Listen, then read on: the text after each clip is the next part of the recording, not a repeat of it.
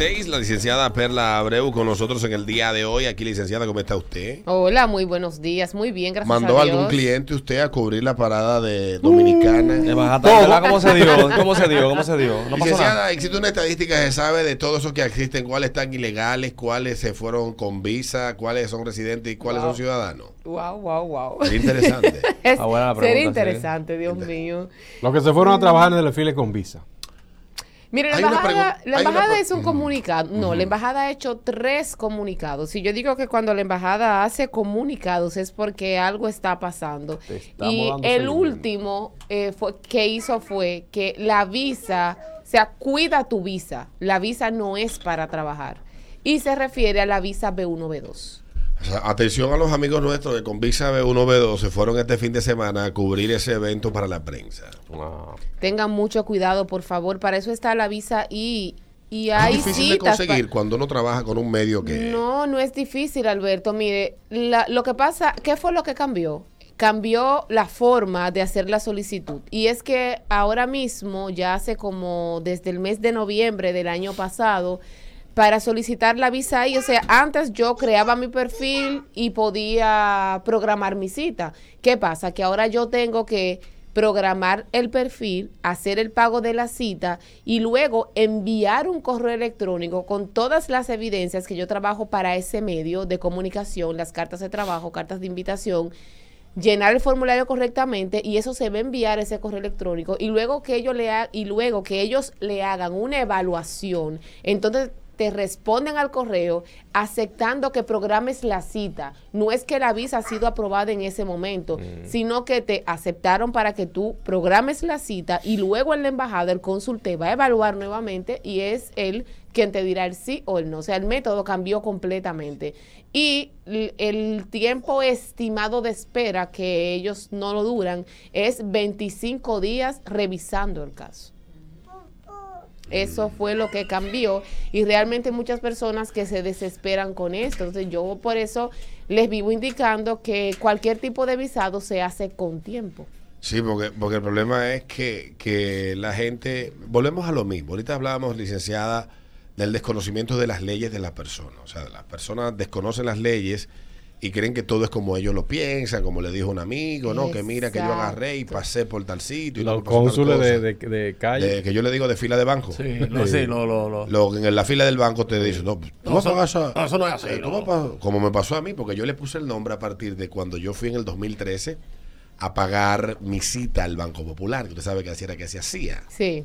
O sea, primero pagué el PIN y después uno pagaba la cita. Exactamente. Yo pagué el PIN primero. Y el tipo me dijo que yo tenía que pagar el PIN y la cita en la fila. Porque uno, uno antes iba a servicio y uno decía lo que uno iba. al. Sí.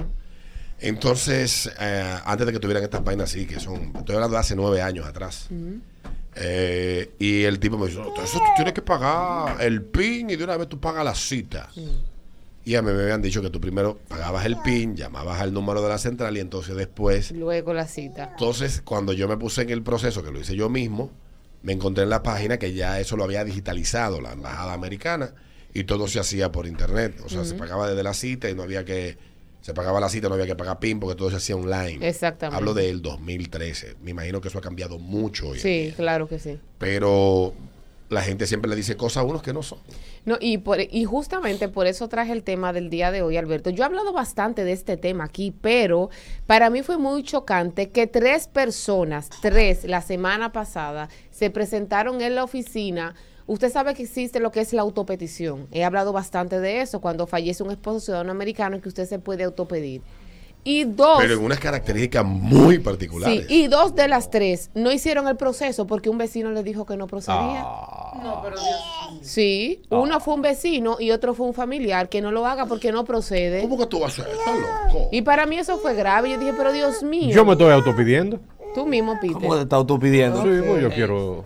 Peter, pero que para autopedirte el requisito es ser espo- ser viudo, viuda de un ciudadano No, americano. Peter y lo que está haciendo es haciendo una inversión ingente, enorme, Ah, ok. en amenidades, en, en diversión para sus hijos, para que se sientan agradecidos y vinculados con él. Ok.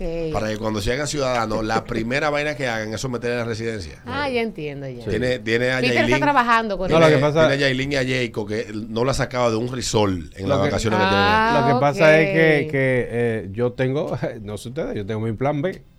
Ese es mi plan B asegurado. tienen. No, pero, pero ya Jacob está Mi- de ser ciudadano, ya Jacob tiene cinco años. Mi ya. pastilla, mi pastilla están aseguradas ya. Ok.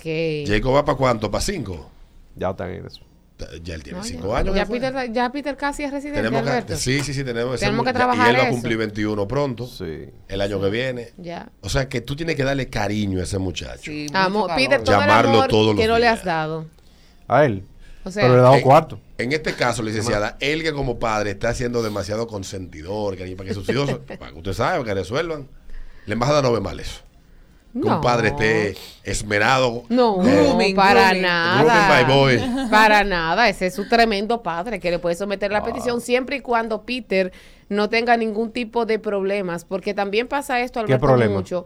Mire, vamos a El único problema que suponer. Peter tiene ahora mismo es económico. Ah, ok. Ah, no, pues eso no es problema, Peter. Te Yo puede- tengo te todos mis recibos, todos los cuartos que le mando, Sí. la Ah. grabación que le pago y todo lo que tengo Sí.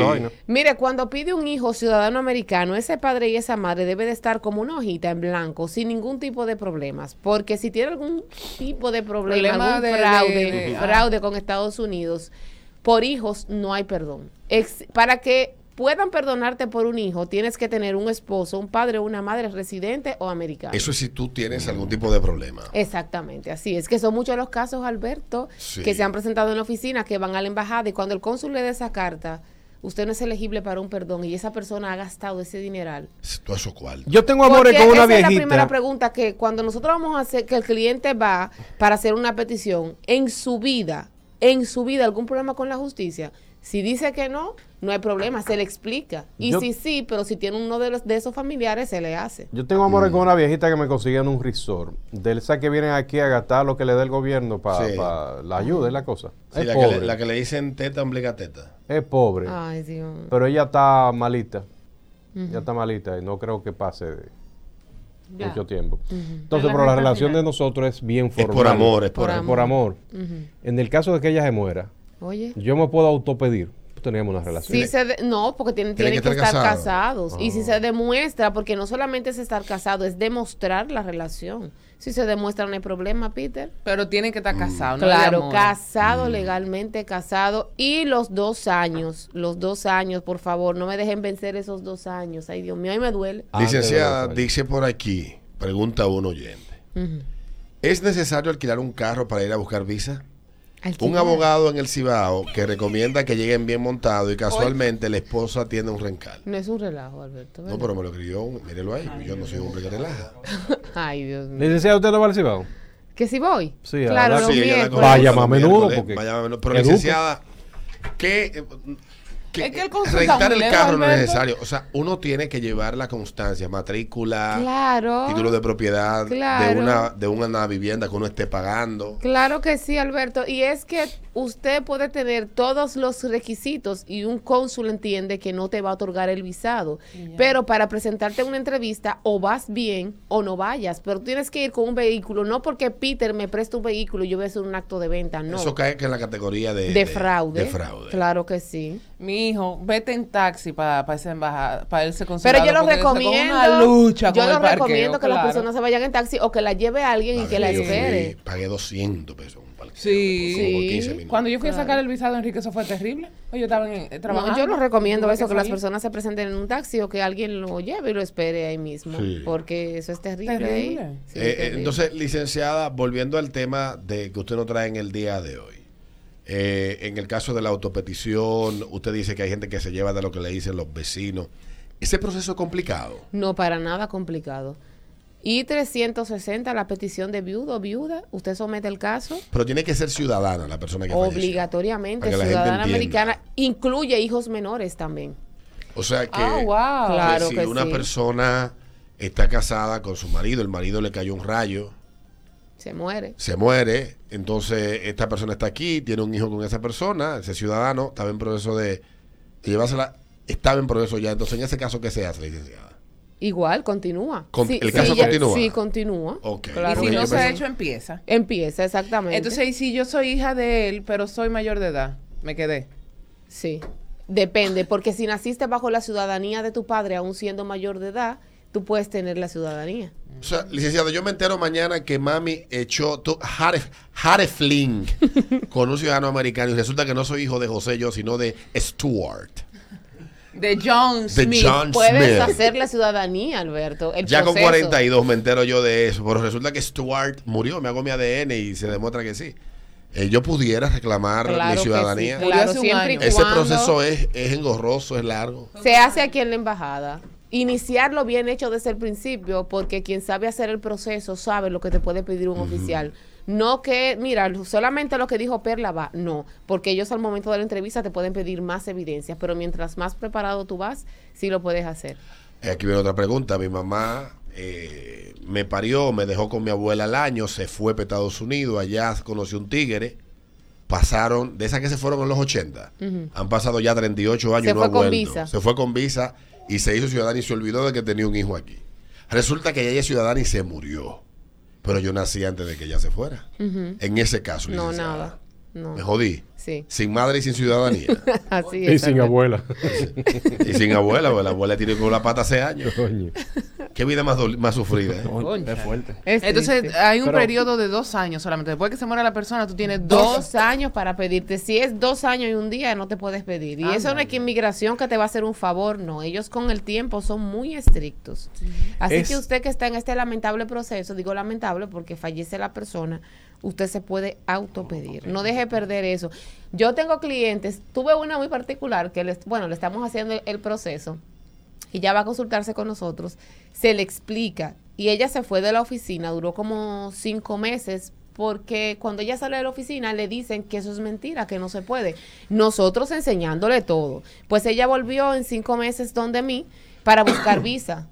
Pero, ¿y entonces? ¿Pero qué fue lo que yo te dije la otra vez? No, es que me dijeron que no se podía. Al final la estamos haciendo. ¿Qué, Pero, mire, eso, e- eso fue terrible. Yo no. Es que no procede la visa, lo que procede es esto. Pedirte, claro, pero ven ¿Y acá. qué tan problemático, complicado, Repite, licenciado.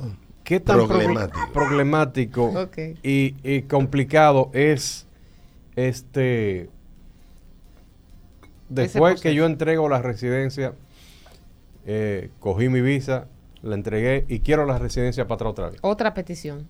¿A qué edad, Desde a qué cero. edad es que este me puede pedir? Otra a los A los 21. 21. Bueno, lo- no lo van a dejar en eso. Ten fe. Bueno, es importante que la gente sepa que debe de estar consciente de esto. Y cuando usted tenga una duda sobre inmigración, aquí hay un montón de gente que ha estudiado, está avalada, aparte de la licenciada, hay mucho más gente, porque usted no es la única que estudió Claro que no. este tema, pero usted es nuestra asesora. Pero lo que quiero eh, puntualizar es que es importante que usted, cuando vaya a buscar algún tipo de opinión sobre temas de esta índole, migratorio, vaya donde un profesional. Claro que A mí sí. me encojona mucho de gente que yo le mando a usted que salen molestos porque dicen, le dicen, ah, eh, yo fui para que ella me ayudara a resolver lo de la visa y me dijo que tal y tal cosa. Digo yo, pero si eso es lo que legalmente procede, ya no te puede decir lo contrario, porque Exacto. para, de lo, para eso entonces te cobra los cuartos, dice lo que tú quieres y tú entonces me dices que ella es una ladrona. Ahí es que yo quiero llegar, Alberto. Ahí es que yo quiero Eso me llegar. prende la sangre cada yo vez que yo mando a una gente y me Pero si yo vaina. trabajo, yo no soy millonaria porque yo estoy trabajando. Entonces, si yo te estoy diciendo que no procede, yo voy a dejar de ganar dinero porque el caso no procede. Pero no hay problema. Usted me va a pagar, pero usted me va a firmar un contrato que dice que el caso no procede y aún así yo decidí pagarle a la licenciada. ¿Es así, Adriana? Porque después que pase cualquier cosa, me llaman ladrona. Usted tiene su contrato para eso. Claro que sí. Si siguen para adelante. Allá fue un señor que nosotros le explicamos, no, el caso de él no tiene perdón. Y él, él dice que sí, que él insiste y que sí, que él lo quiere hacer. Pues cuando le pusimos a llenar el contrato, no lo firmó y se fue. Li- Licenciada, eh, eh, hay temas que usted lo ha tocado aquí. Hay una pregunta que hacen a través de Twitch, bien interesante. Dice este King Luna, él es ciudadano, eh, mi padre es ciudadano desde que tengo siete años, pero soy residente permanente, puedo reclamar mi ciudadanía. Sería bueno saber qué edad él tiene.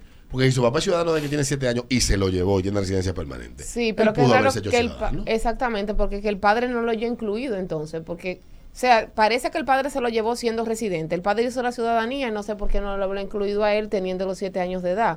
Pero si él es residente, cinco años de presencia física, el pago de los impuestos, que eso es muy importante, que la semana pasada hubo una pregunta. Tributal. El pago de impuestos, señores, esto hay que hacerlo, por favor. El caso de la multa que tú vas a pagar es por la multa que dejaste pagar por ciertos impuestos que estaban bajos. Pero no es que con una multa tú no vas a pagar impuestos y te van a dar la ciudadanía, por favor.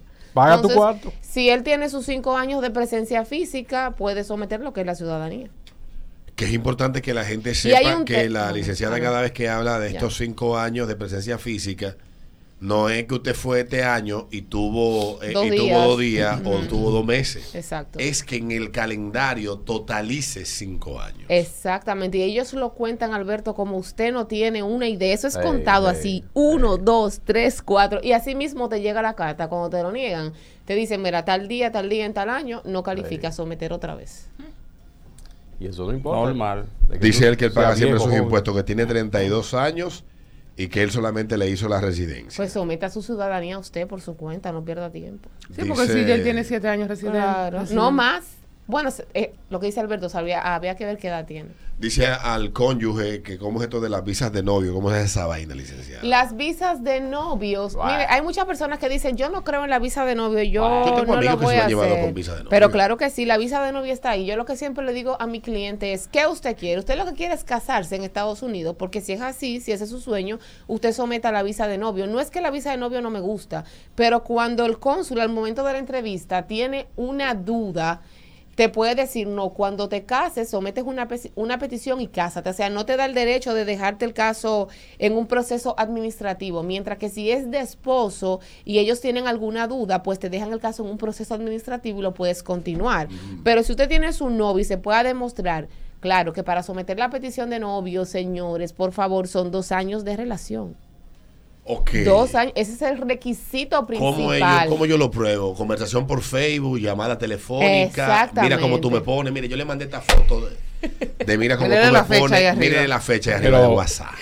Dos años. mira cómo tú me tienes. Todas esas pruebas de ese noviazgo de los dos años usted puede, usted puede someter y debe de saber que la petición inicia como una visa de no inmigrante y culmina en Estados Unidos con el ajuste y ahí es que usted va a ser residente. ¿Qué tiempo tengo yo para hacer el ajuste ayer? Tres, 90 días a 90 cualquier que días. llegue. Y dura el mismo Mm. tiempo que la visa de esposo. Es que dura el mismo tiempo, de ocho meses a un año y medio. Qué No, vaina. tres meses. Dura el mismo tiempo. Tres meses. Licenciada, muchas gracias. Aquí estamos viendo la celebración del centenario de la coronación de la Virgen de la Altagracia. Muy al contrario de lo que mucha gente piensa, todavía en República Dominicana hay una gran feligresía, una gran cantidad de seguidores de la Virgen.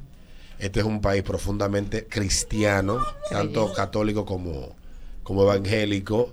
Y aunque los progres hacen mucha bulla en los programas, los periódicos y las redes sociales, ciertamente este es un país creyente. Yo creo que lo que mejor lo prueba ha sido las actividades de la Virgen de la Altagracia, que tiene una gran cantidad de creyentes. ¿Usted cree en la Virgen licenciada? Yo creo en Dios por sobre todas las cosas. Tengo mucha fe Yo también. y soy muestra Pero respeto eso. todo aquel que crea. De hecho, mi mamá se llama Altagracia porque mi abuela era bastante, mi abuela era, ¿cómo se llama esta? Devota de la Pero es Virgen que yo digo, no, está de malo creer en la Virgen porque es la madre de Dios. Entonces, Sí, pero mi abuela era devota, devota, devota, que Claro. toda la Mi noche le hacía un rosario a la Virgen. Mi abuela, si hoy en día yo Hasta tengo... el día que estericó la Mire, pata. si hoy en día yo tengo la fe que tengo, yo, gracias a eso me, me la inculcó mi abuela. O sea, usted no se imagina la fe de esa señora. Y yo era una niña, cuando yo tenía que caminar, yo, yo me crié básicamente en Jarabacoa.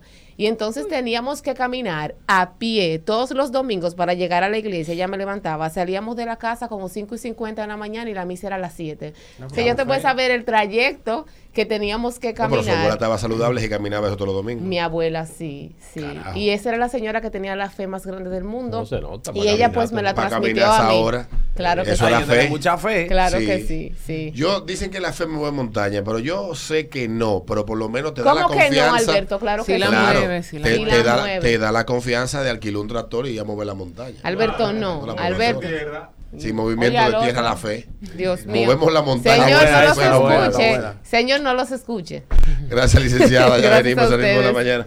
Movimiento de tierra la, La fe. fe.